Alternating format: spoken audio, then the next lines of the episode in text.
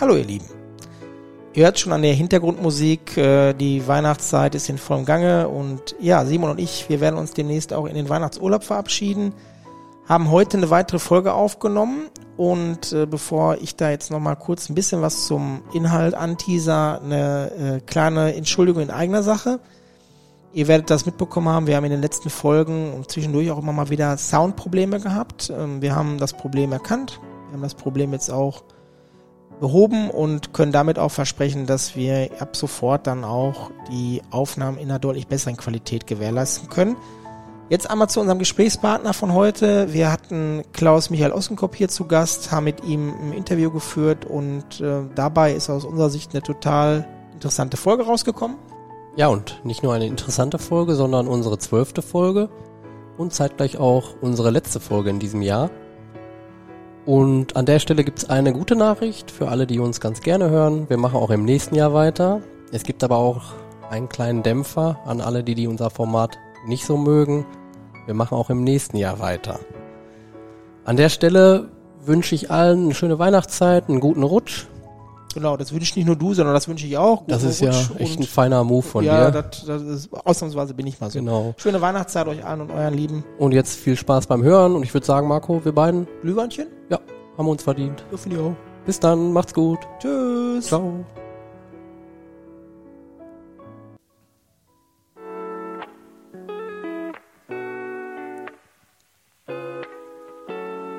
Inside, der Podcast der Leue und Nil Gruppe.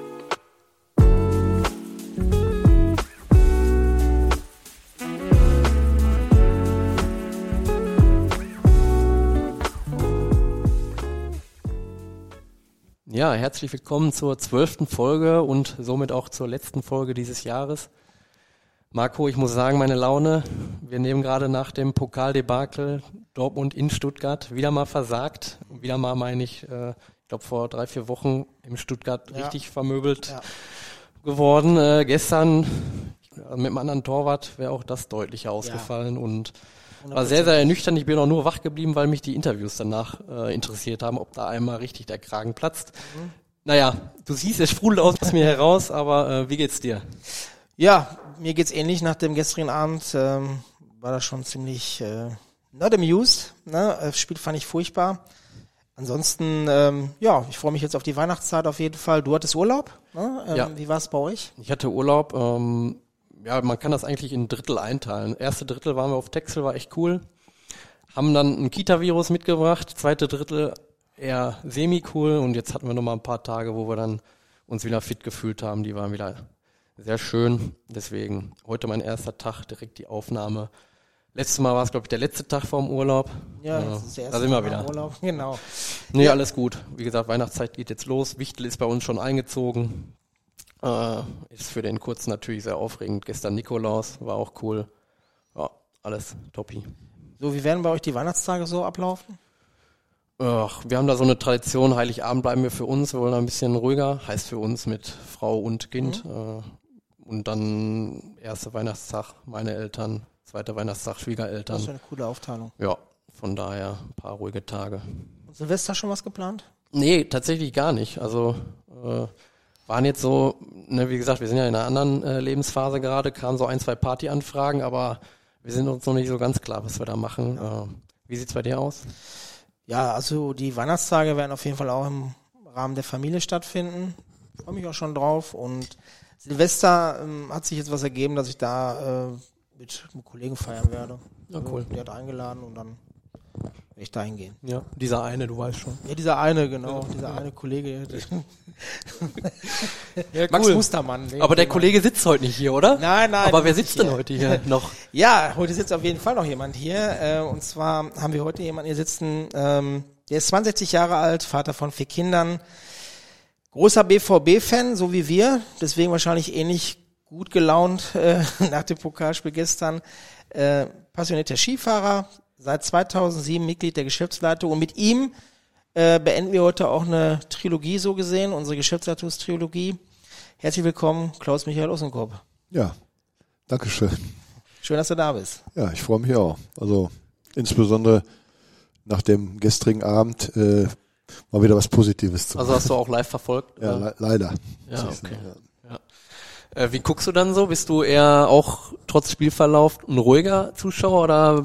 Ähm, äh, eher nicht. Äh, Im Gegenteil, ich werde auch schon durchaus von meiner Frau auf meine Lautstärke hingewiesen, weil sie immer wieder erschreckt, wenn ich aufschreie, was auch dann teilweise dazu führt, dass ich mich in eine Einzelzelle begeben muss, damit das da, damit das da ruhiger wird. Ja, nein, nein, ich gehe da letzten Endes voll mit und und ich gedanklich stehe ich eigentlich auch an der Außenlinie und Ja. äh, habe das ja damals so bei dem Lucien Favre, der glaube ich stoisch auf seinem Sitz geblieben ist und in völliger Schweigsamkeit, was ich nie verstehen konnte.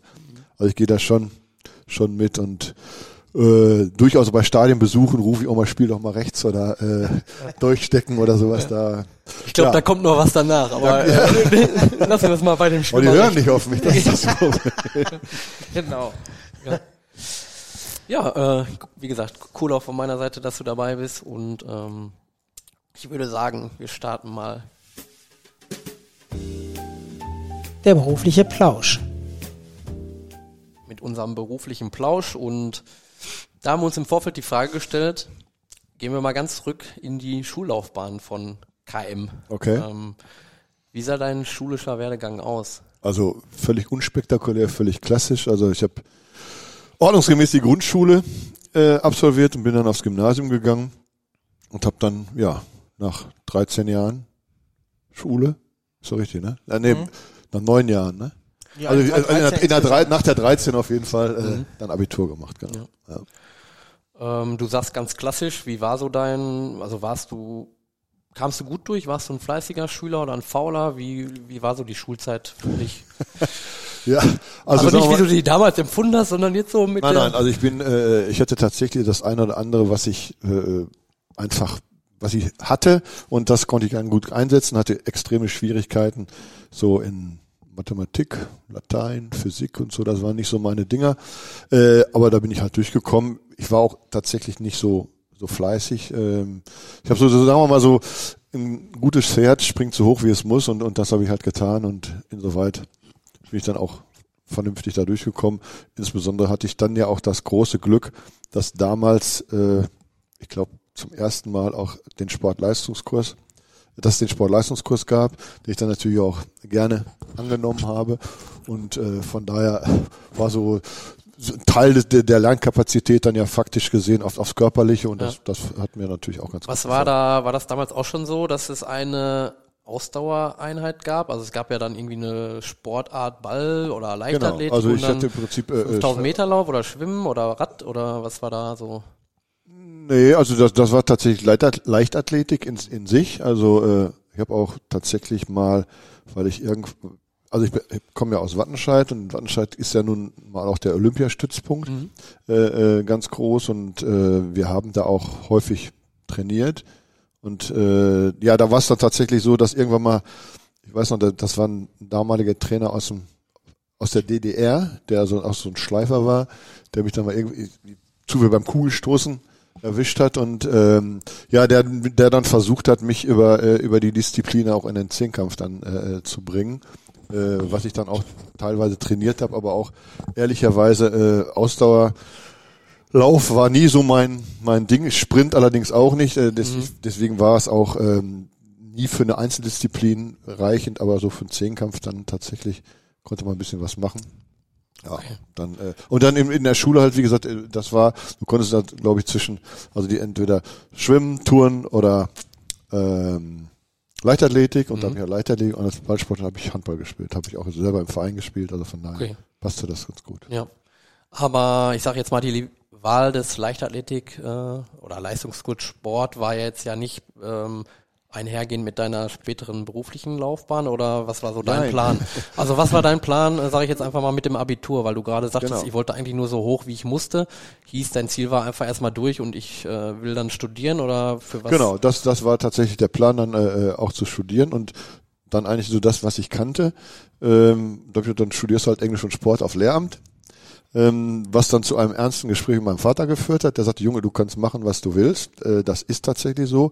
Nur in der Zeit, als ich habe also 1980 Abitur gemacht, war es tatsächlich auch so, dass im Gegensatz zu heute kein Lehrermangel herrschte und äh, die Kombi Englisch und Sport äh, oder vielleicht noch besser äh, Kunst und Religion, das waren so die, da konntest du direkt nicht in die Arbeitslosigkeit studieren. Mhm. Das hat er mir dann auch klar gemacht und dann, ja, hat er gesagt, also, mach es, aber ich würde es mir überlegen und dann habe ich es mir auch überlegt. Mhm. Ja. Dann hast du studiert? Dann habe ich studiert, dann habe ich, äh, ja, eigentlich auch, auch ganz unkonventionell, weil dann habe ich dann möglichst was, wo, wo keine Mathematik ist und dann, dann hatte ich mich so ein bisschen, und fürs für Medizinstudium hat es auch nicht gereicht, äh, vom, vom Numerus Clausus her. Und dann wollte ich eigentlich äh, äh, Jura studieren. Mhm. Hab dann natürlich als ja, damaliger Schnarchnase äh, verpeilt, dass das über die ZVS ging und dann gut, und dann bin ich aber äh, irgendwie mit einem Freund, äh, äh der sich damals einschreiben wollte, mit zur äh, Ruhr-Uni gegangen und dann habe ich, naja, äh, was kann man jetzt so machen? Oder auch ein bisschen schreiben oder so kannst du auch, dann meldest du mal für Publizistik, sag, haben wir hier nicht. Ich sage, okay, dann äh, Journalistik, ja, aber äh, da müsste sich vor beworben haben, habe ich auch nicht. Und dann sagte er, der in der anderen Schlange, ich mache jetzt äh, Vivi. Er sagt, komm, dann mach ich das jetzt auch. und dann bin ich darüber gegangen, äh, habe mich dann für Wirtschaftswissenschaften eingeschrieben. In, in Bochum wird ja Wirtschaftswissenschaften ähm, äh, gelehrt oder damals zumindest und äh, habe dann tatsächlich in dem äh, in der musst du du musst ja auch da Juristerei machen. Da habe ich gedacht, oh, das ist aber nun gar nicht dein Ding und so bin ich halt dabei geblieben. Mhm. Bin dann halt nach dem äh, Vordiplom nach Köln gewechselt und habe dann hab dann da BWL zu Ende studiert an der, mhm. an der Uni Köln. Genau. Und nach der Uni, was war dann so? Klar, wir kennen dich jetzt seit 2007 hier, aber ja, nach der Uni war es eigentlich so. Äh, dann war es ja nicht so, wie es heute war, dass man sich über Monster oder sonstige Portale, sondern da, damals gab es immer noch die gute alte FAZ, die äh, damals ungefähr am Samstag so Telefonbuchstärke hatte, weil da die ganzen Stellenannoncen drin waren und dann habe ich dann reingeguckt und habe dann äh, ja mich halt beworben. Ehrlicherweise muss man sagen, das war relativ easy äh, zum zum damaligen Zeitpunkt. Es lag sicherlich nicht an meinen brillanten. Sag doch sowas nicht. Ausgangsvoraussetzung. Äh, ich kürze das ab. Ich hatte hinterher im Prinzip eigentlich drei Möglichkeiten. Die eine Möglichkeit war ähm, äh, Beschaffungsmarketing bei Suchard in Lörrach. Die andere war im Personal bei Henkel in Düsseldorf. Und die dritte war bei der Allianz in Köln. Mhm. Und jetzt war ich ja, wie gesagt, sowieso schon in Köln und dann hat mir das eigentlich ganz gut gefallen. Und ehrlicherweise muss ich auch sagen, hat die Allianz am besten bezahlt und so bin ich halt zur Versicherung gekommen. Mhm.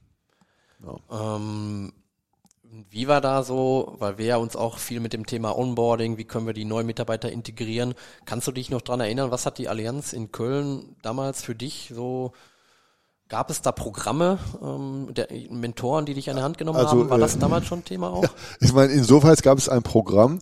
Ich bin damals als, äh, äh als Trainee für den Vertriebsdirektor da eingestiegen. Und der natürlich sagt, äh, Versicherung, keine Ahnung, er sagt, da, das freut mich. Dann kannst du jetzt erstmal in ein sogenanntes Ausbildungsinspektorat gehen. Ähm, und dann durfte ich dann mal so ein bisschen, ja, äh, die Versicherung in ihrem Ursprung, also Fachlichkeit äh, und tatsächlich auch äh, Akquisition, weil da war immer so, das war ein Ausbildungszentrum in der Eifel, in Erb, ähm, und da wird vormittags quasi Fachlichkeit unterrichtet und äh, nachmittags hast du im Prinzip von äh, Vermittlern, äh, die ortsansässig waren, so Solokunden gekriegt und dann konntest du dann die Privatkunden bespaßen mit dem, was du morgens erlernt hattest, um versuchen, da eben Versicherung zu verkaufen. Das ging so dann tatsächlich vier Wochen. Äh, war für mich ehrlicherweise auch eine harte Zeit, ähm, weil ich da ja erstmal null Ahnung von Versicherung hatte, Ad 1, Ad 2, auch da war ich in, in, in so einer Gruppe äh, äh, von, ja, von Generalagenten, die sich da auch, die kamen natürlich alle mit ihren dicken Dreier BMWs und ich da schön mit meinem schlüpferblauen Käfer an. also war auch so eine kleine andere Welt und ich muss auch ganz offen sagen, das erste Mal so klingeln und sagen, guten Tag, ne? Ja. Ich wollte über Versicherung reden, war auch nicht ganz so einfach, aber gut, hat dann alles funktioniert und dann ja, dann, also dann habe ich dann so ein bisschen, das war jetzt aber also kein Onboarding-Klasse, aber so, das war so die die damalige äh, der damalige Einstich in die Geschichte. Also mhm. da gab es äh, ähm, auch auch nicht so die Klasse. Es gab ein Trainee-Programm, ja, äh, das war auch mit, mit gewissen Eckpunkten, aber vom Grundsatz her auch eher unstrukturiert. Einfach machen erstmal Ja, und gucken, genau. was für Themen Ja, aufploppen. ja. Okay. Le- Lernen Ja. by doing. Ne? So Learning der by Geist der Zeit, ne? doing. Definitiv, ja, ja. Ja. Aber ich sag mal, geschadet hat's auch nicht. Ja.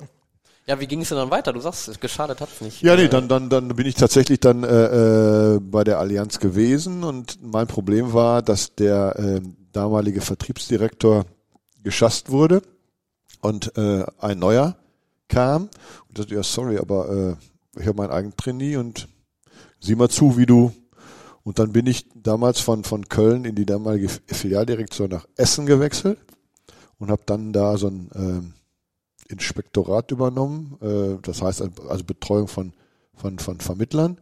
Habe dann noch so ein bisschen äh, was in Sachen Firmenausbildung gemacht und bin dann tatsächlich äh, irgendwann dieser Geschichte überdrüssig geworden, habe habe ich dann wieder rumgeguckt und dann bin ich ähm, über äh, auch einen Headhunter dann damals zur Albingia gekommen, habe da die Filialdirektion in Darmstadt übernommen und äh, dann über Darmstadt in die Vertriebsleitung äh, nach Bielefeld und dann tatsächlich als die Albingia und dann war das dann mein erster Auftritt hier im Hause, äh, dann migriert oder ja, also, nein Quatsch, die, also die aus elf Landesdirektionen wurden fünf Zweigniederlassungen und äh, damals war es tatsächlich so, dass der ähm, Kollege, der hinterher tatsächlich wieder mein mein Mitarbeiter war, äh, damals in Hannover war und Hannover und Bielefeld wurden zusammengelegt und der ist dann da Vertriebschef und dann hat man mir eben ähm, angeboten nach Verkaufsförderung, wollte ich dann aber nicht und dann kam irgendwann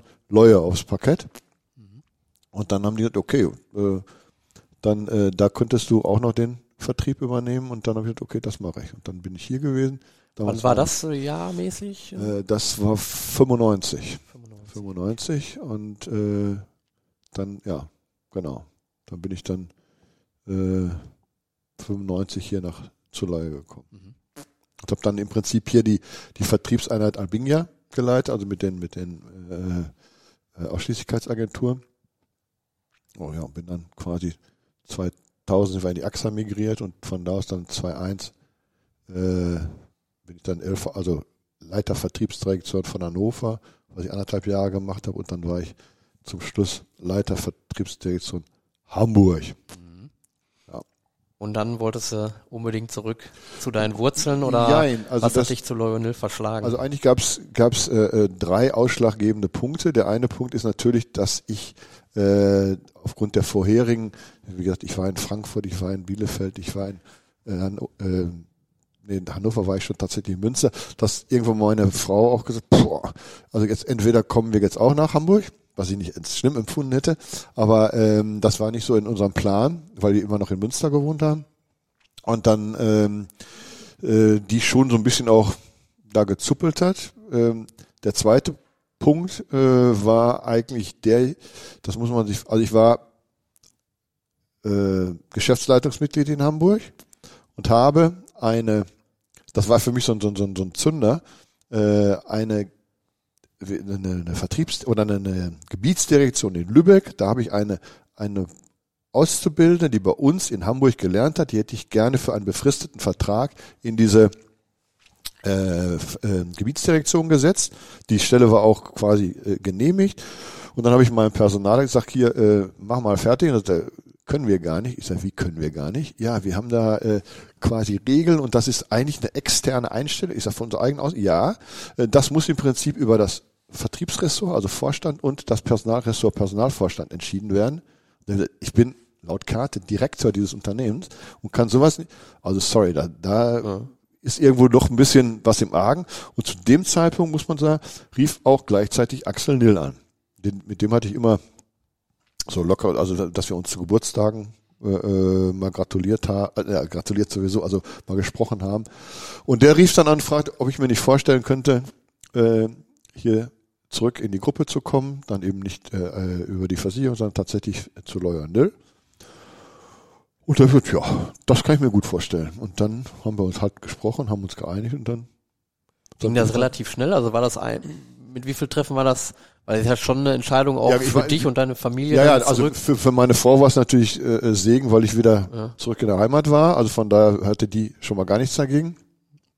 Also hat und- Axel dich dann schon damals auch gepackt mit seiner Art und auch mit Ja, der nein, Aufgabe ja, nein, natürlich. das war äh, also äh, klar und also wie gesagt, wir haben telefoniert und und, und das wir, wir kannten uns ja auch, da musste ja nicht viel so an äh, äh, Beziehung oder sondern und Vor Vorgeplänkel äh, ähm, aufgebaut werden und ja, und so ist das dann dann gekommen. Und dann habe ich am 15.04. dann 2007 Ja. hier gewechselt. Da würde mich dann nochmal interessieren, als du dann hier deinen Start hattest. Ähm, na klar, du kamst dann als Externer in neuer Funktion, Geschäftsführer. Gab es da trotzdem Situationen, wo du gesagt hast, boah, hier muss ich jetzt auch mal mein, ich nenne es jetzt mal Revier markieren, ähm, um auch meine Stellung klar zu machen? Oder Äh, pff, na, das, das, das eigentlich weniger. Ich war nur teilweise ähm, überrascht in, in, in, in weil du ja gerade gesagt hast, du hast auch gerne Entscheidungen getroffen und wolltest aber auch, ne, das, was dich gerade gestört hat, als sogar Direktor, ähm, teilweise ja, ja, nein, nein, das, Entscheidung. ja, äh, also das, ich sag mal, ich musste hier ähm, Erkenntnisse gewinnen oder auch lernen, ähm, was aber auch nicht schlimm ist. Ähm, für mich war ein prägnantes Beispiel, wie gesagt, ich bin am 15.04. Äh, hier angefangen und habe mir dann so ein bisschen auch die Struktur des Hauses angeschaut. Und ich habe damals schon äh, eigentlich dafür plädiert, ähm, einen eigenen Schadenbereich. Und es gab äh, in der Vergangenheit immer äh, Klausurtagungen in Bad Driburg.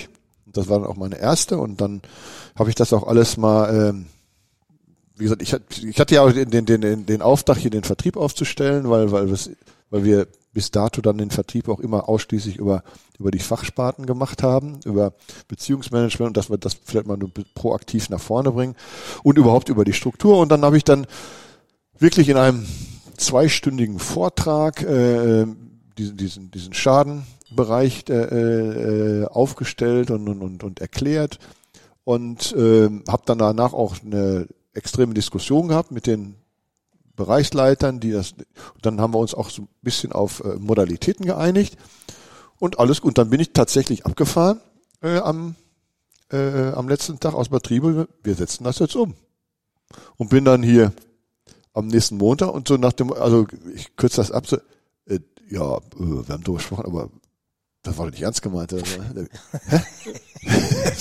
Wie, das war nicht ernst gemeint. Das haben wir, warum, warum äh, erzählen wir oder warum reden wir da so lange drüber? Ja, auf jeden Fall ist das dann, äh, äh, äh, da musste ich tatsächlich hier nochmal feststellen, dass hier viele, viele ja, Erbhöfe äh, äh, sind und, und die auch eine, durchaus eine, pff, eine potente Macht hatten und, und die das Ding quasi ausgesetzt haben, ne? Und ausgesessen. Ich meine, im Nachhinein habe ich es ja gekriegt, wie ihr gesehen habt. Aber das hat halt, und das musste ich tatsächlich lernen.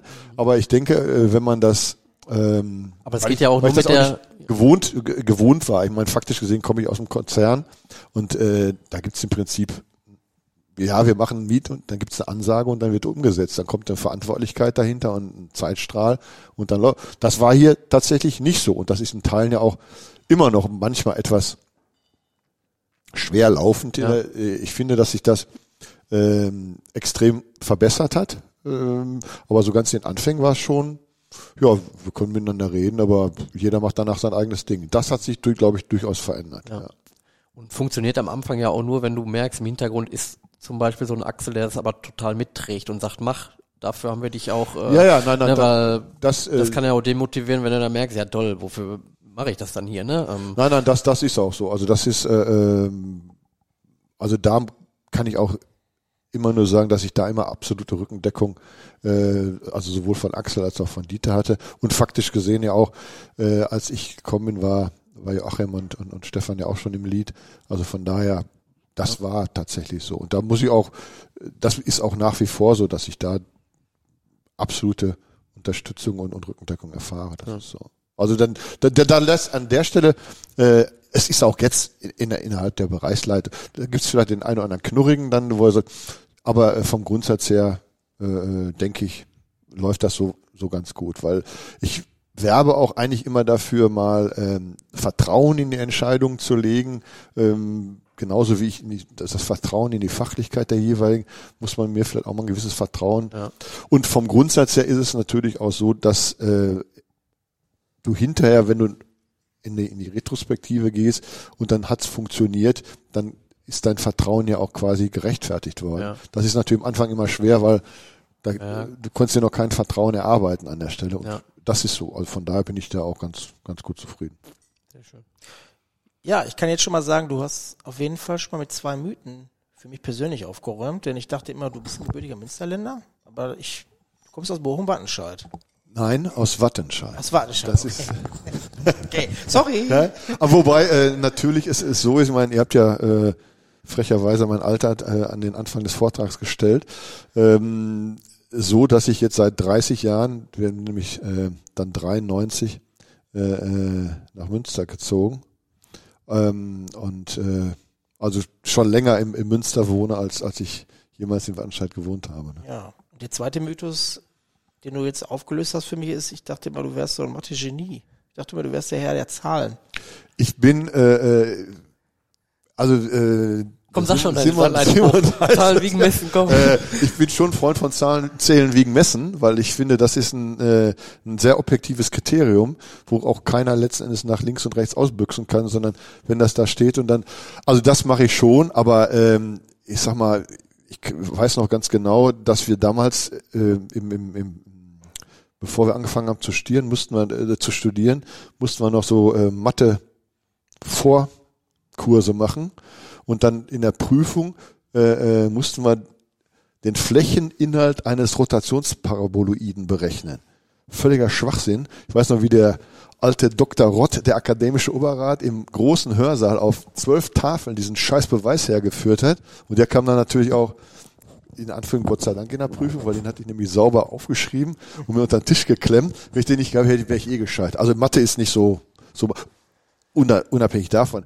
Was brauche ich das auch? Also äh, äh, wenn man ein bisschen Prozent rechnen kann und und und äh, ja eins und eins und, und ein bisschen multiplizieren kann, dann Ja. ich glaube, dann kommen wir auch zumindest in, in so einem Dienstleisterbetrieb damit auch hin. Äh, ich muss ja keine Produktionsberechnung machen oder Matrizenrechnung, die ich allerdings damals auch konnte. Aber von daher, äh, Also Mathe- Mathe-Genie bin ich tatsächlich nicht, aber ich bin schon ein Zahlenfreund, äh, weil ich finde, damit kann man natürlich wirklich sauber die Rahmen abstecken und, und eben auch äh, jeden in die Verantwortung nehmen, äh, weil das ist subjektiv nicht, sondern das ist objektiv. Ich glaube, das hast du aus deinem Leistungskurs Sport und dann Leichtathletik mitgenommen. Da wiegst du, da misst du da. Das finde ich auch das Gute, ne? Ja. Ähm, an der Sportart. Da entweder bist du acht Meter gesprungen oder nicht. Äh, äh, Ja, das ist wie beim Fußball, der eine ist besser oder nicht. Ja, nach was geht man da, ne? Ähm, Ja. Klar, am Ende könnte man nach Toren gehen, aber positionsbedingt ist es nicht immer nur die Tore und das ist halt das Schöne an der Sportart. Wobei den ne? Mythos räume, ich bin nie acht Meter gesprungen. ne? Also nicht, dass das, Ich meinte ja auch, ich meinte ja auch im Dreisprung. das ist jetzt frech. Gibt es Entscheidungen, jetzt auch so in deiner Karriere, die du im Nachhinein bereut hast? Also wir sind ja jetzt gerade auch schon mal so da mit der Station durchgegangen. Ja, nee, eigentlich äh, äh, viele Entscheidungen habe ich ja gar nicht, muss man jetzt fairerweise gar nicht bewusst getroffen, sondern da bin ich ja entschieden worden, äh, was auch nicht ganz so schlimm war. Ähm, und im Beruflichen muss ich auch sagen, nein, also ich äh, könnte ich wirklich nicht sagen, dass ich irgendeine, dass, dass man vielleicht mal, das war vielleicht nicht ganz so glücklich oder so, äh, das will ich gar nicht ausschließen, wobei mir spontan auch nichts einfällt. Aber direkt ins Bereuen, nee, das, äh, das könnte ich nicht sagen. Ja, ist ja auch nicht verkehrt. Wenn man das Ja, nein, definitiv. Also das ist, ist eigentlich auch immer so äh, mein, mein Credo an, an, an, an, an, an, wenn wir Leute hier äh, onboarden oder auch wenn Leute da äh, uns vielleicht auch verlassen, dass ich, du musst einfach sicher sein oder jetzt zu dem jetzigen, dass die Entscheidung die richtige ist und dass du dich da wohl bei fühlst und dann wünsche ich dir auch alles Glück der Welt, dass es so ist. Manchmal ist es dann tatsächlich nicht so, weil man dann gegebenenfalls nicht das wiederfindet, was man sich da erhofft hat. Aber vom Grundsatz muss man am Punkt der Entscheidung immer auf der, auf der Seite sein, dass du die richtige getroffen hast.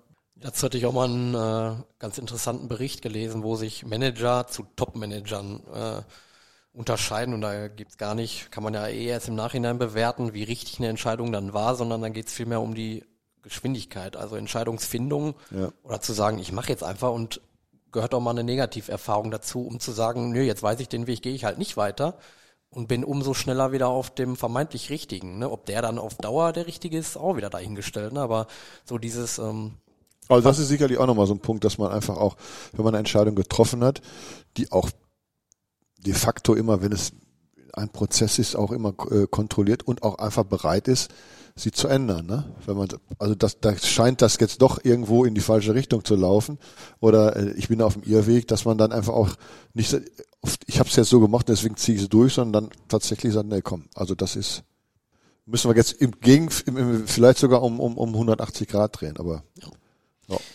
Als du eingestiegen bist in die Geschäftsleitung, war da dein Aufgabengebiet schon so wie heute oder hat sich das im Laufe der Jahre verändert? Nee, das, das, das war eigentlich schon, ähm, das war tatsächlich auch so ein bisschen äh, ein, äh, ich sag mal, eine Forderung, kann man schon, oder ein Ansatz von mir, dass ich gesagt ich würde das schon ganz gerne äh, äh, so auch, auch aufteilen, dass wir da im Prinzip auch Zuständigkeiten haben, äh, dass da auch die Verantwortlichkeit für ist und äh, ja, was, was, was sich verändert hat, also als ich begonnen habe, äh, da war im Prinzip auch immer noch die jeweilige äh, personelle Verantwortung zu dem jeweiligen Bereich. Und das haben wir aber in, weiß ich nicht, in 2010 glaube ich äh, verändert, dass, dass Joachim quasi dann äh, alles was was äh, um Personal auch in den jeweiligen Bereichen, aber ähm, sich kümmert, aber so die Verantwortlichkeit hier so insbesondere hier so für für Erich Zerleue ähm, äh, Vertrieb die haben wir damals schon so festgezogen. Es machte ja auch ehrlicherweise damals Sinn, wie gesagt, ich kam ja von der AXA, ich äh, kannte ja alle Leute da und wenn man dann so einen Bereich da eben übernimmt, wo man einfach, das wisst ihr selber, wichtig sind die Schnittstellen, dass du die Leute kennst, äh, die dann was bewegen können und äh, von daher ähm, ja, hat sich das einfach so ergeben an der Stelle. Und äh, was sind jetzt so die Themen klassischerweise, um die nochmal so auf den Punkt zu bringen, die ich bei dir platziere? Ähm, und welche Themen platziere ich bei dir nicht? Fußball. Okay, sehr gut. Nein, äh, also vom äh, äh, also wenn wenn wir wir haben ja äh, auch das kann man im, im Konsens ja auch nachschauen, ne? Ja, ja klar, kann man. Äh, äh, wir haben ja Zuständigkeiten innerhalb der Geschäftsleitung für die jeweiligen Bereiche und äh, bei mir ist Prinzip hier äh, also komplett ECA, äh, dann die ähm, was Lawyer Nil betrifft, der der äh, der deutsche Vertrieb, ausländischen macht ja äh, Stefan, wobei ich auch tatsächlich noch im Beirat bei der bei der Orist in Wien bin. Ähm, Vorsorge. Ähm, dann hier äh, die Töchter, KTVP, also sonstige Attraktionen, mhm. ne? also Töchter und, und, und Niederlassung. Ähm, ich hoffe, jetzt habe ich keinen vergessen, das mir hinter und und äh, äh und und Timo, also äh, LNP. Das sind so äh, die meine direkt zugeordneten äh, Verantwortungsbereiche. Okay. Wenn wir da jetzt mal von weggehen, dann mal so allgemein, es hat sich ja in den letzten Jahren unheimlich viel getan und ich könnte mir vorstellen, dass sich auch das Anforderungsprofil eines Geschäftsführers äh, durch die Entwicklung der letzten Jahrzehnte auch verändert hat. Spürst du für dich, dass heute von dir ein anderes, ja, eine andere Bandbreite verlangt wird als noch von vor 10, 20 Jahren? Was du also als Geschäftsführer liefern musst? Also ich, ja, das, das denke ich schon. Äh, ich mache mir da jetzt ehrlicherweise keinen Kopf drum, weil man letztendlich in dem Prozess auch weiter wächst und, und damit lebt. Man müsste da tatsächlich mal irgendwie äh, so die Dinge gegenüberstellen, 2007 äh, versus 2023. Ich glaube, da würde es schon gewisse verändern. Ich meine, denk allein an die Technik, an die äh, ähm, an die Kommunikationswege. Ähm, das, da sind Veränderungen. Man muss auch dazu sagen, dass wir uns äh, äh, tatsächlich auch in der Zeit personell fast verdoppelt haben, äh, was natürlich auch auch ganz andere Spektren dann äh, äh, so dass man dann eben auch, aber ich denke, man lernt auch mit den Aufgaben, das ist äh, ist so, äh, was, was aber letzten Endes vom Grundsatz immer immer bestehen bleibt, sind sind so die so die die die Werte, äh, die du dafür brauchst, um das so, so wie, wie Anerkennung, Respekt, äh, äh, äh, Wertschätzung, Achtsamkeit äh, den, den Leuten gegenüber. Und ich habe natürlich auch so einen, äh, so einen Leitsatz, verlange von deinen Leuten nie, dass du nicht selber machen würdest. Äh, also jetzt nicht von der Fachlichkeit, das kann ich ja nun gar nicht, also das so vom Einsatz her und, und so Dinge und, und damit kommt man, glaube ich, ganz gut zurecht. Jetzt hast du mit Wertegerüst ähm, aber auch ein ganz schönes Stichwort gesetzt, weil ähm, genau das ist der Punkt. Gibt es auf, aus deinem Elternhaus heraus, du hattest ja auch gerade mal da, über dein Gespräch mit deinem Vater gesprochen damals, der ein bisschen ins Gewissen geredet hat, als du Pädagogik studieren wolltest. Welche Leitsätze haben dich im Prinzip aus deinem Elternhaus heraus für deine berufliche Karriere geprägt und prägen dich noch ähm, in deinem täglichen Arbeiten? Also ich, das, das glaube ich, darf ich durchaus meinen Eltern konstatieren, dass die da viel Wert drauf gelegt haben, dass man da eben äh, ja, sich gegenseitig achtet, äh, vice versa, ähm, dass die was ich auch sehr positiv empfunden habe und was ich eben auch versuche, sowohl innerfamiliär als auch äh, betrieblich, dass man sich hinter jemanden gestellt, also mein Vater, meine Mutter hinter mich gestellt haben, äh, mir den Rücken freigehalten haben. Ähm, ja, gut, was bei uns eben auch noch so ein, immer so ein Thema, da war mein Vater sehr äh, sowas, was Höflichkeit und, und, und, und auch Benehmen. Ähm, ich denke, dass das schadet manchmal auch gar nicht, wenn man da äh, sowas auch nach außen äh, äh strahlt und, und einfach sittsam ich äh, profanisiere das jetzt mal mit, mit Messer und Gabel essen kann. An, aber das waren so Dinge, äh, wo da auch äh, durchaus äh, drauf geachtet wurde. Oder eben auch so, ja, weiß nicht mal, meine Mutter, da war, sieht zu, da, da vorne geht eine, äh, mach ihr die Tür auf, so, so, so Dinge so im, im, im Kleinen, die sich dann natürlich auch aufs Große übertragen haben. Und das, äh, ja, habe ich auch tatsächlich bei mir weitergegeben, in meiner Familie. Und das versuche ich auch so, auch in, in, im Betrieb zu leben. Aber mir hast du noch nie die Tür aufgemacht. Die, die trete ich sie mal ein. das Problem ist ja, du gehst ja immer vor. Wie ja. soll ich das machen? Außerdem ich gesagt, war ich ein kleiner Junge. Ja, und ich bin auch keine ältere Dame. ja, ähm, da kommen wir natürlich dann auch nochmal zu so, einem, zu einer Frage, was so aus deiner Sicht, Selbstreflexion ist ja jetzt das Thema, was sind so deine größten Stärken? Ist immer schwierig, das wissen wir auch nicht, da selber so zu reflektieren, aber trotzdem ist die Frage ja ganz interessant. Also, ähm, ich sag jetzt mal, ich bin eigentlich Berufsoptimist. Dass ich äh, auch immer versuche, da das, das Positive daraus zu nehmen, mich da nicht irgendwie, äh, weil faktisch gesehen zieht sich eh nur selbst runter, wenn du dich äh, an alle durchaus berechtigten Dinge, aber dem pessimistisch dranhängst. Ähm, ich glaube, ich habe auch eine hohe Resilienz, dass ich Dinge einfach aufnehme, verarbeite und dann aber wieder aufstehe. Ähm, und ich glaube, äh, was auch dazu, ich kann eigentlich mit nahezu jedem umgehen und ich kann mich auch auf alles einlassen. Also man kann das vielleicht am besten äh, an, an so einer, ich, ich kann mich mit dem äh, mit dem Schrauber an einer, einer, einer Werkbank genauso gut unterhalten wie mit dem äh, äh, Vorstandsvorsitzenden vom von irgendeinem Konzern oder sowas, äh, dass ich mich darauf einlassen kann, dass ich da, das sind glaube ich so so oder ich sag mal immer selbstbewusstes Auftreten bei völliger Ahnungslosigkeit. Ja. Nein, das ist aber ja also, also zumindest immer auch den Eindruck zu erwecken, dass man ich glaube, da bin ich ähm, das, da bin ich schon ganz stark drin. Also schon auch so Sozialkompetenz.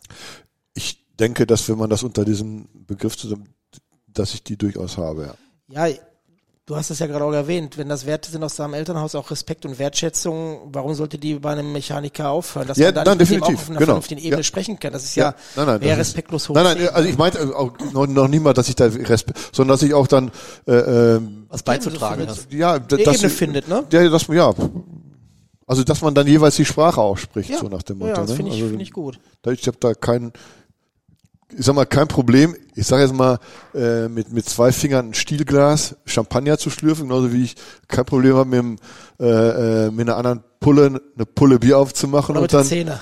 Nee, mit der Zähne, das mache ich nicht. Da, da das äh, traue ich mich ehrlicherweise nicht. äh, ich glaube, dafür ist das auch zu teuer, was du da im Mund hast. Ja. Oder zumindest, wenn du es wieder ersetzen ja. musst. Ich meine, jetzt hat's ja noch nichts gekostet. Aber äh, wenn du das dann ersetzen musst, also, nee, da, es reicht, also ich, ich kann es mit, mit, mit dem Löffel, ich kann es mit dem Zollstock, ich kann es mit dem Zweifel auch mit dem Handy. Ich hoffe, der Tobias Ramfort hört sich den Podcast nicht an.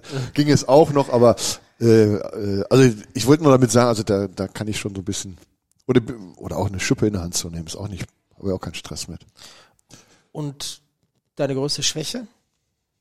Wo du sagst, boah, das liegt mir so gar nicht. Abgesehen jetzt mal von Mathematik. Schalke. nein, nein, äh, meine größte Schwäche. Ich mache natürlich zum Fußballtrainer. Ich, ich werde doch die Aufstellung nicht bekannt geben. Nein, ich, Nein, ist okay. du, das ist, äh, ähm, weiß ich nicht. Was muss ihr denn zu Hause am meisten anhören? Oh, Papa. So, ja gut, das ist ja jetzt mittlerweile schon vorbei. Äh, äh, Denkst du, wird nicht mehr gesagt? Ja. Äh, nein, weil die alle aus dem Haus sind. Von, ja. äh, aber äh, also ich, ich weiß ich nicht. Also du hast jetzt keine zwei linken Hände oder so? Na tatsächlich nicht. Also äh, ich ich kriege auch ein sauber sagen wir mal, so ein Fernseher montiert. Äh, ich habe zumindest auch jetzt irgendwann mal tatsächlich unseren Kaffee-Vollautomaten. Entkalkt? Äh, nee, der, der, der lief dann nur noch aus einem, aus einer Düse, das Ding, da habe ich den komplett auseinandergenommen. Musste allerdings auch dafür feststellen, dass man bei den Kaffee-Vollautomaten brauchst du wieder einen extra Spezialschlüssel, den mir auch bestellt habe. Also sowas kriege ich hin. Ich äh, äh, bin aber jetzt nicht so ein so ein hochkomplexer, den, äh, aber ich sag mal so die klassischen Handwerksarbeiten, wie man eine Lampe anbringen oder ein, ein Regal an der Wand, das kriege ich schon hin. Okay, wie triffst du deine Entscheidung? Also generell so die geschäftlichen Entscheidungen. Bist du dann jemand, ich habe jetzt so ein Bild, wie ich glaube, wie du deine Entscheidung triffst, aber bist du da eher so der reine Zahlen, Daten, Faktenmensch oder geht es da auch um Bauchgefühl und wonach richten sich die Entscheidungen? Also, also lässt du da auch Leute im Prinzip dann dich beraten, da auch im Prinzip, dass du sagst, das ist ja eigentlich die, die, die konkrete Frage ist im Prinzip, wer beeinflusst deine Entscheidung? Gibt es da jemanden, der die beeinflussen kann? Oder hast du, dann bist du so mit dem Kopf durch die Wand, wenn ich was entscheide, dann bin ich mir hundertprozentig sicher von meinem Gefühl, dass ich das machen will und dann lasse ich mir da auch gar nicht mehr reinreden. Also ich denke, die Grundsatzentscheidung für mich, die treffe ich tatsächlich für mich. Mhm. Äh, es gibt aber auch durchaus Dinge, die ich mir dann nochmal absichere. Da, da, nämlich, dass ich mich mit Leuten unterhalte, die, äh, äh, die da was zu beitragen können und, und durchaus auch die Meinung da abgleiche und dann ähm, wirst du ich bin immer auch ein Freund von von Bilanzen, so also nach dem Motto äh, plus minus und unterm Strich ähm, was kommt dabei raus äh, und, und wenn da eben mehr Plus, dann treffe ich sie so, wenn mehr Minus ist, treffe ich sie halt nicht. Äh, aber das da lasse ich das lasse ich auch durchaus äh, mich inspirieren oder oder eben auch äh, hol fachlichen Rat oder äh, das will ich gar nicht in Abrede stellen. Wie viel in Anführungsstrichen Bauchgefühl spielt da eine Rolle? So in Prozent? Also ähm, vom Grundsatz her ist es ja immer, äh, ich glaube, dass der Hauptentscheidungsträger der, der Bauch. Andersrum muss er aber auch immer bezahlt werden, der Bauch. Und insoweit muss man dann natürlich auch in Kalkulationen gehen, um zu gucken, weil ich will ja keine Kosten produzieren, sondern ich will Investitionen tätigen, um dass ich irgendwann auch mal mein, mein, mein Cashback äh, äh dann auch aus der Operation, aus der äh, äh, Aktion, aus der Initiative auch herausbekomme. Insoweit kommen dann natürlich irgendwann auch mal Zahlen, Daten, Fakten dann. Und äh, ich versuche auch in der Regel, ich habe da mal so, so, so ein Schaubild, ähm, wenn ich hier an so einem kleinen Rädchen unten drehe, möchte ich eigentlich wissen, wenn das ein Zahnradsystem ist, welches große Rad oben rechts sich dann bewegt. Äh, wenn ich das durchspielen kann. Manchmal ist es nicht möglich, da muss man, da, dann, dann komme ich tatsächlich zu einer Bauchentscheidung und sage, dann lass es uns mal probieren, weil ich glaube, äh, nicht entscheiden ist die schlechteste Entscheidung. Also dass man da tatsächlich dann das dann probiert, aber äh, abzusichern, da wo es geht, das tue ich schon. Okay, ich habe das jetzt so wahrgenommen, dass du im Prinzip, du hast ein Bauchgefühl, willst etwas machen und ja, eigentlich habe ich, hab ich eine Idee und ich könnte mir vorstellen, dass es so funktioniert. Okay. Und dann muss ich natürlich auch erstmal mit den Kolleginnen und Kollegen reden, die, die diese Machbarkeit dann irgendwie auch herstellen müssen, ob es dann überhaupt geht oder ob das eine Spinnerei ist. Und wenn es eine Spinnerei ist, dann möchte ich natürlich auch gerne wissen, wie kann man die vielleicht realisieren oder eben nicht realisieren. Äh, da lasse ich mich dann abholen, das meine ich an der Stelle. Aber ansonsten habe ich tatsächlich irgendwie eine Idee, die möchte ich umsetzen und dann muss ich mir den Weg halt überlegen, wie ich da hinkomme. Und den versuche ich dann auch tatsächlich mit Wissenden ähm, zu besprechen, um dann eben auch möglichst äh, äh, das zu erreichen, was ich mir vorstelle und eben auch möglichst unangenehme Überraschung äh, zu vermeiden. Okay.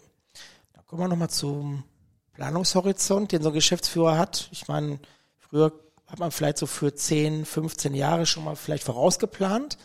Ähm, die Frage für uns ist, ist das heute noch möglich, so weit überhaupt hinaus zu planen? Oder Jetzt in Zahlen, oder? Ja, genau, dass man so sagt, ich früher konnte ich sagen, ich plane jetzt mal für 10 Jahre, 15 Jahre schon mal im Voraus und heute, das ist so schnelllebig, das geht gar nicht mehr in so einem Zeitraum. Nein, nein, also es, es gibt schon, das war ja äh, äh, durchaus Planfaktoren, die das zulassen, äh, zumindest eine mittelfristige Planung. Da kommt das, ich sag mal, und es kommt ja tatsächlich nicht immer Corona oder ein Ukraine-Krieg oder solche Dinge, die dich dann ja so ein bisschen äh, aus der Bahn werfen an der Stelle, äh, weil man das einfach nicht planen Gott sei Dank auch nicht planen kann, dass sowas dann kommt.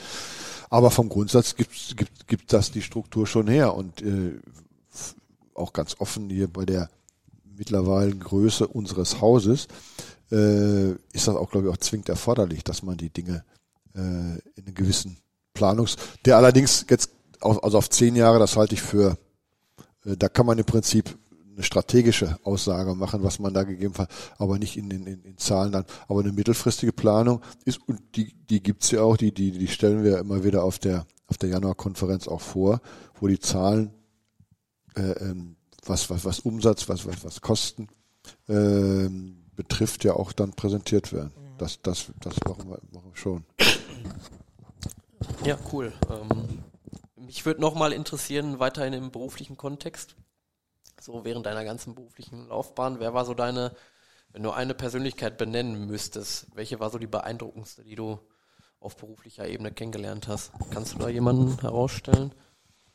Also es gab immer wieder mal äh, Dinge. Also kann ja auch eine kuriose Persönlichkeit, gar nicht jetzt mit Wertung, aber einfach, wo du sagst, boah, schon ein Unikat irgendwie. Äh, Ähm, na, also sagen wir mal, in einer Geschlossenheit, wo ich sag, es gab immer mal wieder so, so, so herausragend, ich, boah, das ist echt bewundernswert, wie, wie das da äh, äh, abgelaufen ist und, und wie er das gemacht hat, äh, das gibt schon, aber dass sich dann eine Person in sich als Ganzes so als, als bewundernswert, ähm, das könnte ich jetzt nicht so sagen. okay. Das ist, äh, Ja.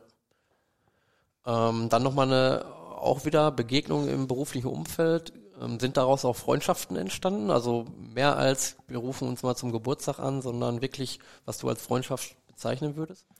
Also äh, mit dem Begriff der Freundschaft bin ich tatsächlich auch eher äh, sparsam unterwegs, weil ich äh, also es gibt Bekanntschaften, das, das ist durchaus so, wo man sich auch mal äh, also weiß ich mal Fußball oder so äh, äh, ich habe da eine gemeinsame Dauerkarte mit einem ehemaligen Kollegen ähm, der das auch organisiert hat und, und, äh, und da ist auch tatsächlich mal, äh, dass wir uns wechselseitig zum Geburtstag äh, einladen.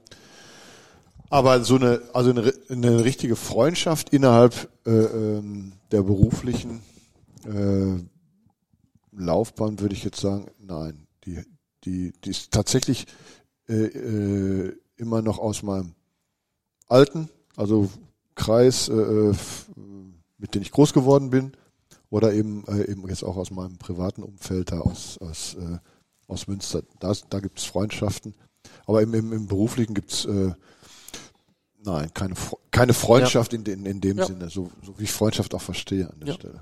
Alles klar.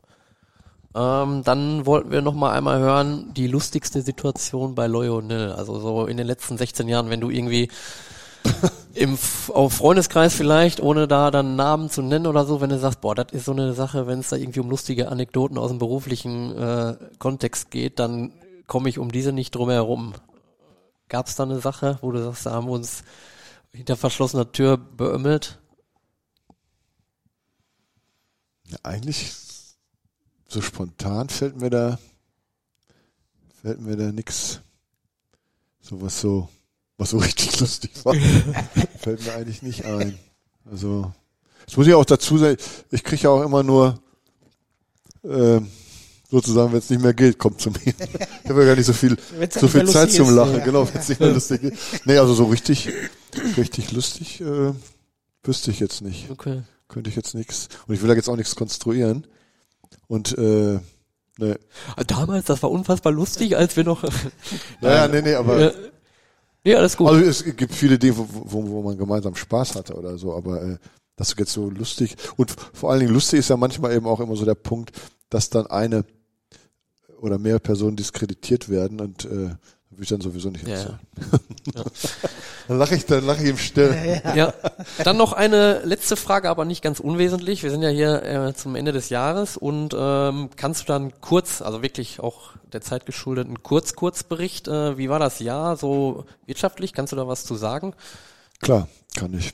Also es, es ist tatsächlich, äh, dieses Jahr war ja auch wieder geprägt durch, durch äh, äh, die Sanierungsbemühungen ähm, oder oder man muss ja auch immer dazu sagen, wir haben ja eigentlich immer das Geschäftsjahr, dadurch, dass wir am ersten ersten Jahr quasi die, die, die Haupt, Hauptbuchung machen, im Vorjahr quasi produziert und, und, und das letzte Jahr oder die Aufträge, die sich in diesem Jahr auch teilweise wiederholt haben, waren ja hauptsächlich auch Sanierungsbemühungen der Versicherer, äh, dass wir insbesondere im, im, im Sachindustrie als auch im, im, im Gewerbebereich auch schon extreme Zuwachsraten. Also ich habe jetzt gerade die letzte ähm,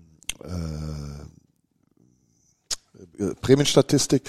Also wir haben tatsächlich per Oktober plus 12 Prozent innerhalb der Prämie.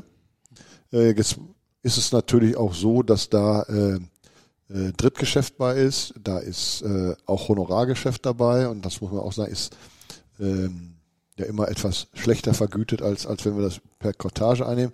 Aber vom Grundsatz werden wir sicherlich ein, ähm, ein äh, ordentliches Zahlenergebnis, also was den Ertrag betrifft, auch in 2023 erzielen. Das ist, glaube ich, schon gar nicht mehr zu vermeiden. Wir haben natürlich auch äh, äh, schon extreme ähm, Kostensteigerungen. Warum guckst du da den Kollegen Stritti dabei so an? Nee, ich verstehe das auch gerade nicht. Und wie, wie Der kostet uns ja. Das kostet mir Nerven. Nein, nein, nein. Äh, na, äh, das Ja. ist, äh, Klar, Aber ich- ich meine, sind da. man muss ja auch immer dazu sagen, wenn wir mehr Prämie haben, brauche ich auch mehr Leute, um die zu verarbeiten. Und, und das äh, ist ein Aufwand, der, der sich lohnt, das ist gar keine Frage, aber vom Grundsatz muss man die, die Klamotte natürlich auch ordentlich im, im Blick behalten, dass wir da nicht irgendwann äh, eine Schere erreichen, die äh, und was wir natürlich äh, äh, nach wie vor eben äh, auch im hohen Invest haben, ist die ähm, IT. Kostet ja leider nun auch eine ganze Menge an Geld. Plus wir sind ja da auch auf dem Wege der Digitalisierung mit unseren äh, verschiedenen Programmen, Ventiv, äh, Nextlunis, äh, Kisi, äh, und das gibt's eben alles nicht für umsonst. Ne? Ja. Aber nicht, also vom, vom Grundsatz her kann man durchaus sagen, ein, ein, ein äh, sehr solides, äh, äh, gutes Wirtschaftsjahr 2023. Sehr schön. Das kann ich vorab schon mal sagen. Ja, das ist doch eigentlich äh, ein sehr positives Fazit für die berufliche Fragerunde. An der Stelle schon mal ein Dankeschön Gerne. und Wir dürfen sorry. Montag wiederkommen, ne? Ich denke drüber nach. Newsflash.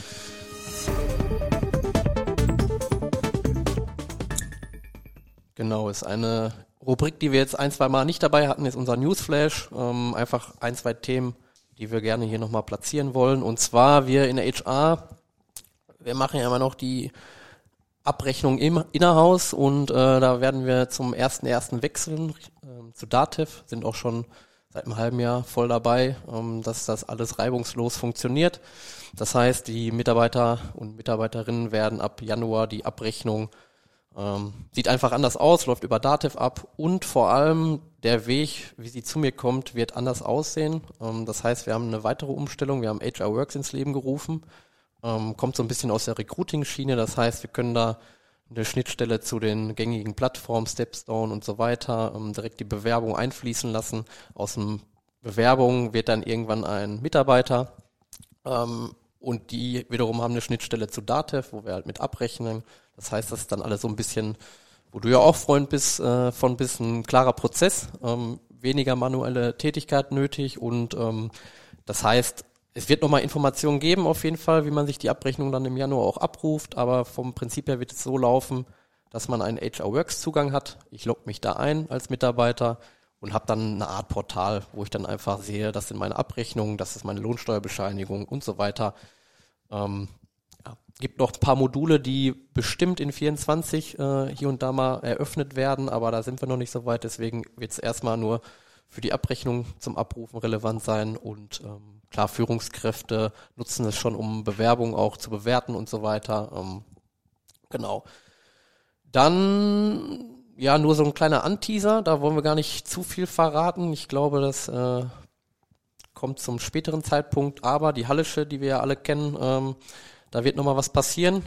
Ähm, nur ein kleiner Teaser an der Stelle, da solltet ihr die Ohren gespitzt lassen. Ähm, da wird zeitnah was passieren. Ähm, und so viel kann ich sagen, es wird nicht eingestampft. So. Und Marco, hast du noch was? Ja, ich kann äh, sagen, wie der aktuelle, der aktuelle Stand der Azubis ist, die wir jetzt für 2024 eingestellt haben. Da haben wir zwei. Ähm, einen dualen Student und einen Kaufmann für Versicherung und Finanzanlagen. Ja, wir sind weiterhin auf der Suche nach weiterer Verstärkung. Das ist aber so der aktuelle Stand. Alles klar. Genau. Ja, dann. Der private Schnack. Ja, starten wir mal mit dem privaten Schnack. Klaus Michael. Haben wir nicht schon gemacht die ganze Zeit? ähm, wir haben hier jetzt so eine, so eine Fragerunde, die kann man relativ, oder die solltest du dann einfach äh, mit einfach spontane Antwort geben. Ähm, ich starte einen Satz und du beendest ihn einfach dann mit deiner Antwort. Fangen wir einfach mal an. Ähm, wenn ich hemmungslos lachen möchte, dann Schaue ich mir einen Komiker an. okay. Gibt's da einen, den du besonders witzig findest? Na, ehrlicherweise nicht. Also ich, ich bin auch nicht so, äh, dass ich jetzt mir den vor, ich will jetzt hemmungslos lachen. Ich lache sehr gerne, das, das ist äh, unbestritten. Äh, hemmungslos gibt's manchmal äh, wirklich, da gibt's ja manchmal so Lachanfälle, wo du gar nicht mehr, wo den einen anguckst und musst lachen. Äh, aber dass ich das bewusst steuere, könnte ich jetzt auch nicht, nicht so sagen. Wenn ich meine Ruhe haben will, dann Nimm meinen Hund und gehe spazieren. okay. Wenn ich nur noch eine Speise das restliche Leben essen dürfte, dann wäre es Jetzt müsste eigentlich spontan Currywurst Pommes sein. Aber wenn das das restliche Leben ist, wäre das höchstwahrscheinlich würde ich mich dann äh, auf ein auf ein Steak und und, und einen kleinen Salat einigen. Okay, scheiße ja nicht dazu. Wenn ich nicht in der Versicherungsbranche gelandet wäre, dann wäre ich Also ich wäre tatsächlich gerne Landwirt geworden. Da hätte ich schon Spaß dran, nur äh, auch da musste man ja der Realität letzten Endes äh, ins Auge sehen und ohne eigenen Hof. Äh, eher utopisch, also von daher, äh, also wenn, wenn wir einen Hof gehabt hätten, das hätte ich gerne gemacht, glaube ich. Nein, weiß ich. okay. Wenn ich die Möglichkeit hätte, eine wichtige Persönlichkeit der Menschheitsgeschichte kennenzulernen, dann wäre es Leonardo da Vinci. okay. Ja, Sand. dann war das die Schnellfragerunde. Ja, genau. Ich habe auch nur so ein, zwei Fragen. Ähm, paar Sachen hatten wir vielleicht schon an der einen oder anderen Stelle, aber ich stelle sie trotzdem. Ähm, wie bist du als Kind aufgewachsen? Wie sah da deine Kindheit im Also ich sag mal wirklich, äh, äh, ich äh, wohlbehütet. Also meine Eltern, das hatte ich ja vorhin schon gesagt, das war wirklich äh, tipptopp, was Unterstützung betraf. Äh, hab noch eine Schwester, eine kleinere. Ähm, bin halt wirklich klassisch da in dem, im, ich sag mal, im bürgerlichen Umfeld aufgewachsen mit Gruppenstunde, Messdiener, ähm, Ferienfreizeit, äh, Sportverein, ähm, ja. Also da, da ist äh, auch unspektakulär. Ja. Aber du hast ja gesagt, mit der nötigen Rückendeckung der Eltern. Definitiv. ähm, Also das- weil das da schließt sich so ein bisschen die nächste Frage an, ähm, was dir an der Erziehung deiner eigenen Kinder oder eurer eigenen Kinder ähm, dann wichtig war. Das hast ja auch gerade schon mal gesagt. Genau. Dieses Höflichkeit. Ja, also das eigentlich das, was ich erfahren habe, habe ich auch versucht äh, äh, oder au- auch im Zusammenspiel mit meiner Frau äh, an unsere Kinder weiterzugeben und äh, ich glaube, dass das auch ehrlicherweise äh, ganz gut gewirkt hat, denn ich meine, äh, die sind jetzt alle aus dem Haus, aber kommen alle immer gerne wieder. Wir machen gemeinsam Urlaube, also dann kann man vielleicht auch nicht ganz so viel verkehrt gemacht haben. Ja, stimmt. Was ist dein größtes Talent, was man dir nicht unbedingt ansieht? Also wenn du darüber erzählst, dann war so, nee, im Leben nicht. Ich habe, glaube ich, kein Talent. Wüsste ich jetzt nicht, dass ich irgendwie ein besonderes Dann äh, vielleicht kannst du mir da ein bisschen auch für, ähm, du spielst ja auch Fußball, so, ne, immer mal wieder. Was, Ja. was ist da dein Talent? Wenn, also was bist du für ein Spielertyp? Hummels. Ja? Ja, nein, nein, also das, wobei ich jetzt tatsächlich sagen muss, also mein Knie hat mich jetzt doch tatsächlich dahin gerafft. Ich bin ja, habe ja jetzt schon seit anderthalb Jahren ausgesetzt und ich bin jetzt mittlerweile zur Erkenntnis gekommen, ich glaube, ich lasse es jetzt, weil das war nämlich auch, äh, dass mein Kniemensch gesagt hat, also drei Dinge solltest du nicht mehr tun, das ist äh, Fußball spielen, Tennis spielen und Alpin Skifahren. Und ich sagte, du Oh. kannst mir alles nehmen, aber nicht Alpin Skifahren, das mache ich dann auch immer mit der nötigen Portion Ibuprofen und dann funktioniert das auch. Äh, aber die kann man ja eben auch nur immer begrenzt und also Fußball habe ich jetzt tatsächlich, äh, ich habe gestern noch meine Fußballschuhe von links nach rechts geräumt, aber äh, ich glaube, das werde ich aufgeben. Ist das dann heute dein offizieller Rücktritt vom Fußball Heute? Dieser Sendung? Na, ich bin noch nicht ganz sicher, weil das Problem Not ist ja wir, da, Wir, ne? wir machen ja immer, äh, also wir, wir spielen tatsächlich ähm, äh, Sommers in der Halle und Winter, äh, Sommers auf dem Platz und Winters in der Halle. Und Winters hatte ich tatsächlich auch schon vor zwei Jahren ausgesetzt, weil mir das dann immer mit den kurzen Stops dann doch immer, ich hatte nämlich am nächsten Tag immer richtig Knie und boah, nee, das muss dann auch nicht sein. Und Sommers habe ich tatsächlich immer noch, also gegebenenfalls, ich, über, ich schaue mir jetzt die Skisaison an, wie das mit dem Knie, und dann gehe ich vielleicht nochmal äh, Anfang April auf den Platz. Ähm, aber ansonsten, wenn ich das nicht tue, dann ist es tatsächlich jetzt äh, heute der, der die Verabschiedung vom aktiven Fußball. Ja.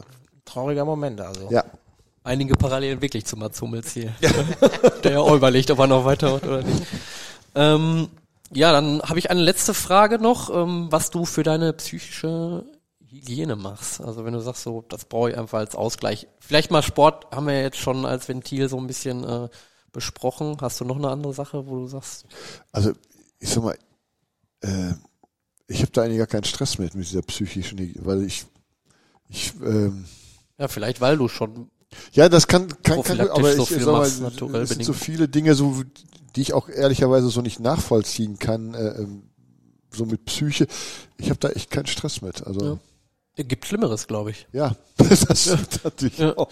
Ist doch gut, wenn du da Ja, nee, naturell ist- bedingt einfach schon so ausgeglichen oder auch Dinge machst, die dir dabei helfen, dass du Ja. gar nicht da dir den Kopf machst. Ist doch schön. Das, äh, Ja, wir hatten ja gerade auch schon mal über Freundschaft gesprochen, aber das war dann eher so auf das Berufsleben bezogen. Ähm, was macht für dich eine gute Freundschaft aus? Vielleicht so drei, drei Wörter, die du damit verbindest mit einer guten Freundschaft. Also Verlässlichkeit, ähm, Zusammenhalt. Vertrauen? Ja, äh, würde ich mit Verlässlichkeit auch so. Ja, ja, das ist. Äh, also sagen wir mal so, ist äh, für mich, also wenn, wenn mich heute einer mal sagt, ich ich brauche dein äh, äh, dein Auto und, und was weiß ich äh, ähm, so und so viel Geld oder würde ich wirklich drüber nachdenken, was ich tun.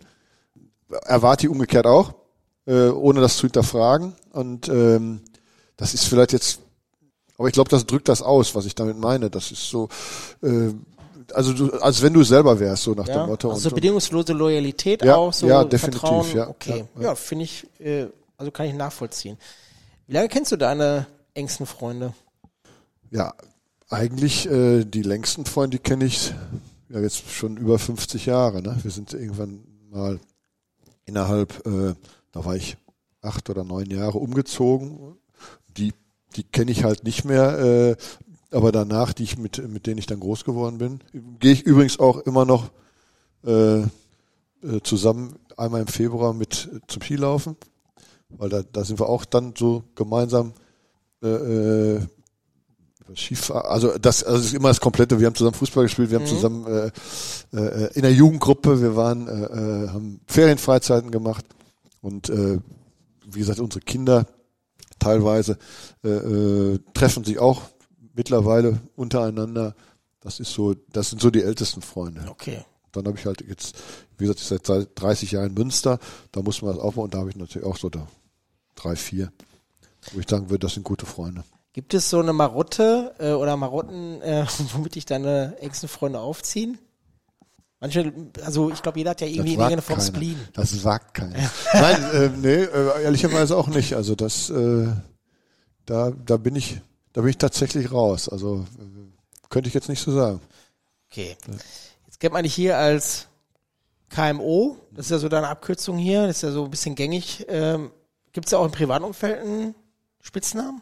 Also im, äh, äh, in, in, in Münster ist tatsächlich KM oder Langer auch schon mal. Und äh, ja, früher war es noch mal anders. Und Ah, da gab es noch einen anderen Namen. Aber, Ja, okay. Aber den lassen wir mal weg hier. ja. Okay. Ähm, ja, dann sind wir auch bei der privaten Fragerunde jetzt, Runde jetzt bei der letzten Frage. Und zwar, was war dein bisher schönster Urlaub? ja, das ist ganz eindeutig äh, äh, Südafrika gewesen.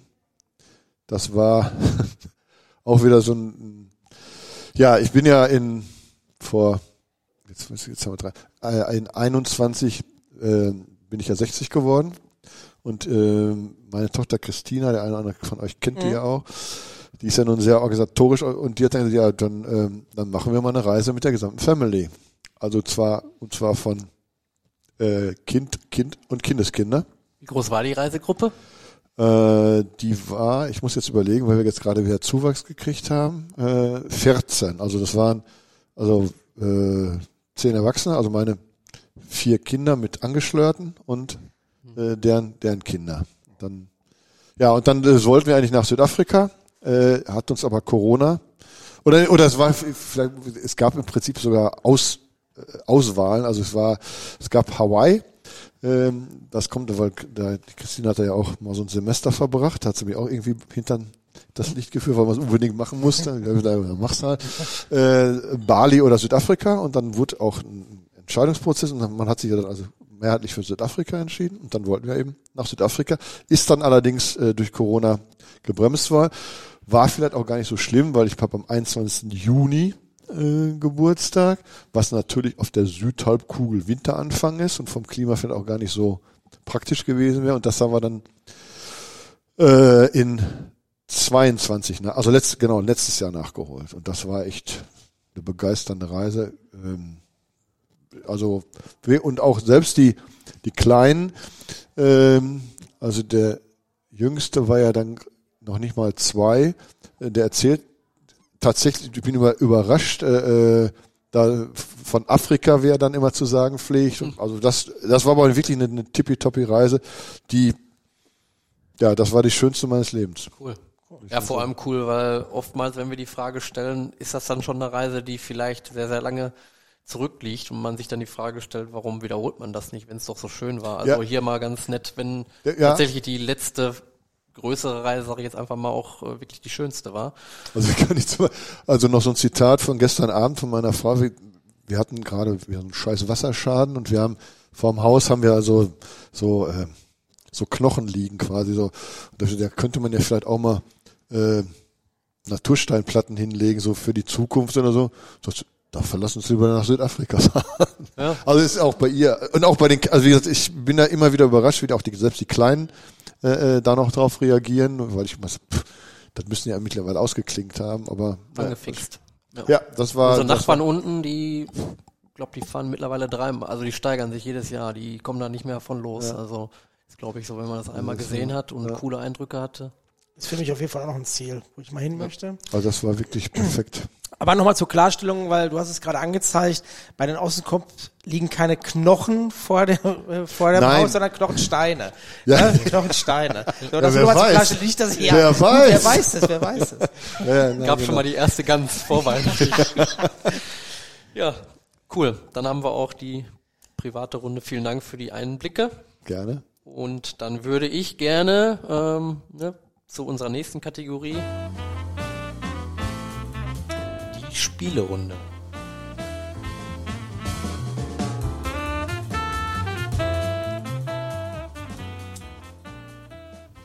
Ganz genau. Und es ist mal wieder für ein soweit für ein Quiz. Ich habe das Quiz vorbereitet vor dem Spiel gestern Abend. Hätte ich das Ergebnis von Dortmund Stuttgart äh, gekannt, hätte ich glaube ich gesagt, nee, der Verein kann mir gestohlen bleiben. Äh, Ich habe ein kleines BVB-Quiz, weil ich wusste, ihr seid beide äh, Ja, guck mal, BVB BVB schon Fans. nach vorne, nimm schon die Haltung. an. Kampfhaltung. Kampfhaltung. Ich habe fünf Fragen. Ihr notiert jeweils die Antwort. Gehen wir dann direkt nach der Frage durch. Also machen Frage nach Frage. Bezieht sich alles auf die aktuelle Saison und zwar ausschließlich auf Bundesligaspiele. Okay. Also DFB-Pokal, Champions League ausgeklammert. Ich werde euch fünf Fragen stellen, statistischer Natur. Ähm, fang mal mit der ersten an. Wer hat im aktuellen BVB-Kader die meisten Vorlagen? Wir schreiben das jetzt erstmal auf und Schreibt auf und dann äh, lösen wir direkt auf. Aber wenn ihr soweit seid, Ja. Keim, du darfst vorlegen. Jule Brandt. Den habe ich auch. Richtig, fünf Vorlagen, beide ein Punkt. Hm. So, dann haben wir, gehen wir gar nicht weit weg. ähm, Ich kann aber sagen, es gibt äh, Doppelnennungen, also es geht um die Tore. Wer hat die meisten Tore im BVB-Kader in der Bundesliga? Ich bin erstaunt, dass Marco das erste Mal nicht laut denkt in dem Format. Nee, ich reiß mich zusammen. Mit Angst. Ja. Antwort eingeloggt. Marco, dann darfst du vorlegen diesmal. Malen und Füllkrug, habe ich jetzt einfach mal gesagt. Du musst dich für einen entscheiden. Malen. Hier auch mal stehen. Füllkrug, Malen und Brand jeweils vier Tore. Also beide ein Punkt. Vier Tore ist traurig, ne? Ich glaube, Ja, Kane ja. hat 16, 17? Ich weiß nicht genau. Naja, zusammen Also haben wir ja fast wir so haben viele. äh, gestern gesagt, dass die beiden Stuttgarter, der Gibrassi und der Undaf. Undaf. äh, zwei Tore weniger als die gesamte BVB-Mannschaft geschossen haben. Krass. Naja, kommt bestimmt noch. So, jetzt kommen wir zu der Kategorie gelbe Karten. Und ein kleiner Tipp an der Stelle. Falls jemand gelb-rot bekommen hat, zählt gelb-rot als zweimal gelb. Hier möchte ich den Spieler mit den meisten gelben Karten wissen. Oh, ganz siegessicher. Schreibt der Marco Strittmatter hier. Möchtest du schon einen Namen einfach sagen? Ich sag Emre Can. Imre Can? Ich sag Benzebaini. Damit geht der Punkt an Marco. Enze Baini hat drei ausschließliche gelbe Karten und eine gelb-rote. Okay, Hummels hat vier, Can hat drei. okay. Aber bestimmt nur, weil er ein paar Spiele verletzt war. Sonst Doch hätte, nicht so traurig. sonst hätte er schon fünf gehabt. Äh, damit steht es 3-2 Aber für wenn ich gegen Marco. würdigen Gegner verliere, Ja. da kann ich damit Ja. umgehen. Aber diesmal verlierst du gegen mich. Zwei Fragen haben wir noch. Damit hast du gesagt, dass du nicht würdig bist, was ich nicht gesagt habe. Zwei Fragen haben wir noch. Wer hat im aktuellen Kader die meisten Spiele für den BVB? Also das jetzt nicht auf die aktuelle Saison bezogen, sondern kaderbezogen auf die ganze BVB-Historie. Ach so. BVB-Historie. Also, also Aus dem aktuellen Kader, aber theoretisch wäre, ne, haben ja schon manche Spieler auch zwei Zeiträume. Marco, du darfst diesmal? Ich hab Mats Hummels. ich habe Marco Reus. Den hatte ich auch erst. Mats Hummels ist korrekt. Ja. 354, Marco Reus 280. Okay. Ich dachte, mit seiner Bayern-Auszeit wäre er. Ja, dachte ich auch. Er hat mich auch gewundert. Äh, Ich dachte aber auch dann daran, dass der Reus, glaube ich, mittlerweile ziemlich weit oben ist im Ranking der Torschützen, ne? wie viel Tore er gemacht hat. Da rückt er, glaube ich, den Zorg mittlerweile zu mir für Pelle. ja, ja. Ja. Ja, da, Das, das ist ja steht schon fertig, jetzt ne? 4-2, aber ich mache die letzte Frage Das ist ja wie trotzdem beim noch. Elfmeterschießen, können wir jetzt abbrechen. Ja, zum Abbruch. Auf dem Torwart laufen. Oh, ich sehe gerade hier, die Linie wird kalibriert. Ich glaube, der, der hat geschummelt. Da steht, da steht das, Wird gar nichts kalibriert. Das hat gestern übrigens sehr lange gedauert. Ne? Ja, ich dachte, das in der war- das ersten aber- Einstellung ist doch klar. Das war aber eindeutig. Ja, ne? ja, Das deswegen muss hab ich auch mich sagen. gewundert, Ja, wie das lange hat mich auch das- gewundert. Also, Naja, äh, wenn ihr wollt, die letzte Frage. Und jetzt klammern wir den Torwart mit aus. Wer hat die meisten Spielminuten in der Bundesliga für den BVB in der aktuellen Saison? Den Torwart klammern wir aus. Mhm. Tja, Und auch der hat ja gar nicht alle. Ne? Ich glaube, in Stuttgart wurde er run Der war in ja Frankfurt runtergenommen. der hat ja auch verletzt. Irgendwo hat er sich doch die Nase. Ja, ja. Wer Äh, jetzt? Kobel. Ach, Kobel. Hm? ja, ich würde jetzt auch mal den Matz nehmen, aber. Mats höre ich da und Ich sag Julian Riasson. beides nicht korrekt. Nico Schlotterbeck. Okay, krass. Hätte ich nicht Das gedacht. hätte ich auch nicht gedacht. Weil der ja häufig den Süle ersetzt wurde, ne? Ja. Ja, gut. Ach komm, 1054. Gratulation. Spiel, gutes Spiel. Ja, ja. Ja, und damit äh, sind wir auch schon. Leistungsgerecht getrennt. Ja. Du bist leider nicht im Lostopf. Äh, Kein Problem. wie gesagt, der Lostopf ist jetzt geschlossen, das Jahr ist rum. Wir werden die Auslosung vornehmen. Ich sehe den Lusthoff ja vor mir und da kann Ja, kannst du gerne zugreifen. äh, nee, deswegen an der Stelle ähm, nochmal ein, äh, ja, eine letzte Frage. Wie hat's dir gefallen grundsätzlich? Also du hast ja von vornherein gesagt, ich bin dabei. Ja, ja. Ähm, Nee, du nee, hörst also den, glaube ich, äh, auch selber. Ich höre den auch tatsächlich und äh, den höre ich dann immer auch, wenn ich nach Hause fahre, weil dann äh, das kommt ungefähr von der Zeit mit meiner Rückfahrzeit hin, dann, dann passt Ja. das ganz gut. Also äh, Also hat's heute ein, hat Spaß gemacht. genau, also ich äh, ich habe gerade, als ich runter, ich sag, ich gehe jetzt zum Grillen, wie zum Grill. Also ich werde jetzt gegrillt, aber Ja. den Eindruck hatte ich also wirklich nicht. Und, Ja. und äh, nein, ich habe mich also wohlgefühlt. und Ich glaube, das ist immer auch ein gutes Zeichen Ja. dafür, dass das äh, in angenehmer Gesprächsatmosphäre verlaufen ist. Das sowieso. Ähm, bin hervorragend äh, verköstigt worden und äh, Was hast du getrunken? Möchtest du das heute nochmal sagen? Wir sind gesponsert von Kaba. ja, ich habe tatsächlich einen Kakao gekriegt, weil ich dem äh, Simon mal ähm, erzählt habe, dass ich eigentlich trinke ich nur Kaffee, weil das irgendwie dazugehört. Eigentlich mag ich viel lieber Kakao. Ja. Und ich bin heute Morgen aufgewacht, habe auf meinem Handy gesehen, bimmelte, KMO Kakao anpacken.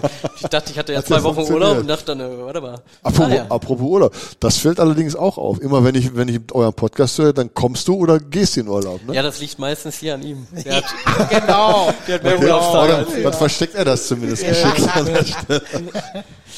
Okay. Nee, sehr schön. Ja, cool. Ähm, ansonsten uns eine schöne Weihnachtszeit, Ja, würde ich Genau, sagen. wünsche ich euch auch. Und dann Ne?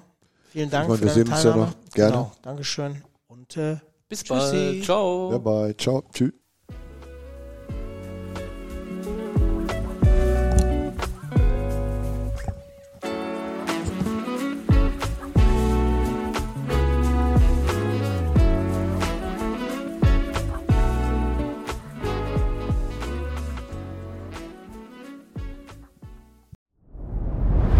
Dir hat dieser Podcast gefallen? Dann klicke jetzt auf Abonnieren und empfehle ihn weiter. Bleib immer auf dem Laufenden und folge uns bei Twitter, Instagram und Facebook. Mehr Podcasts findest du auf meinpodcast.de.